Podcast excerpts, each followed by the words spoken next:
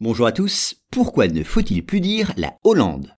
Depuis le 1er janvier 2020, il n'est plus possible d'utiliser l'appellation Hollande pour parler des Pays-Bas. Cette décision, dont l'application a d'ailleurs un coût non négligeable, a surtout été prise pour des raisons économiques. Voyons cela plus en détail. Alors, à la vérité, l'emploi du mot Hollande pour désigner les Pays-Bas était plus une tolérance qu'une façon de parler correcte.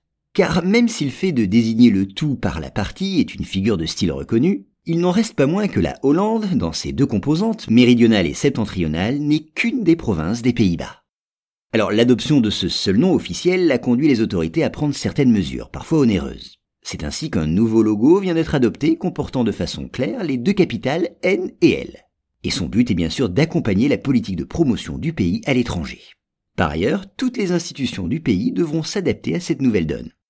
Si les Néerlandais ont abandonné en chemin le vocable Hollande, c'est d'abord parce que la persistance d'un double nom pour parler de leur pays pouvait contribuer à brouiller son image de marque et même son identité. De ce point de vue, l'adoption officielle d'un seul logo contribuera sans doute à donner notamment aux investisseurs potentiels et aux clients étrangers une image plus claire des Pays-Bas ce qui ne peut être que profitable pour l'économie néerlandaise.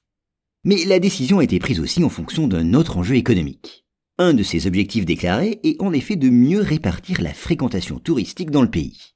En effet, ce sont, et de très loin, les deux provinces de Hollande, avec des villes comme Amsterdam, Rotterdam ou La Haye, qui attirent le plus de visiteurs.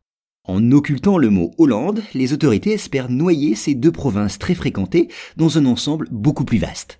Ne réduisant plus les Pays-Bas à la Hollande, les touristes seront peut-être amenés peu à peu à découvrir les charmes et les richesses d'autres provinces du pays, comme la Frise, la Gueldre ou le Limbourg.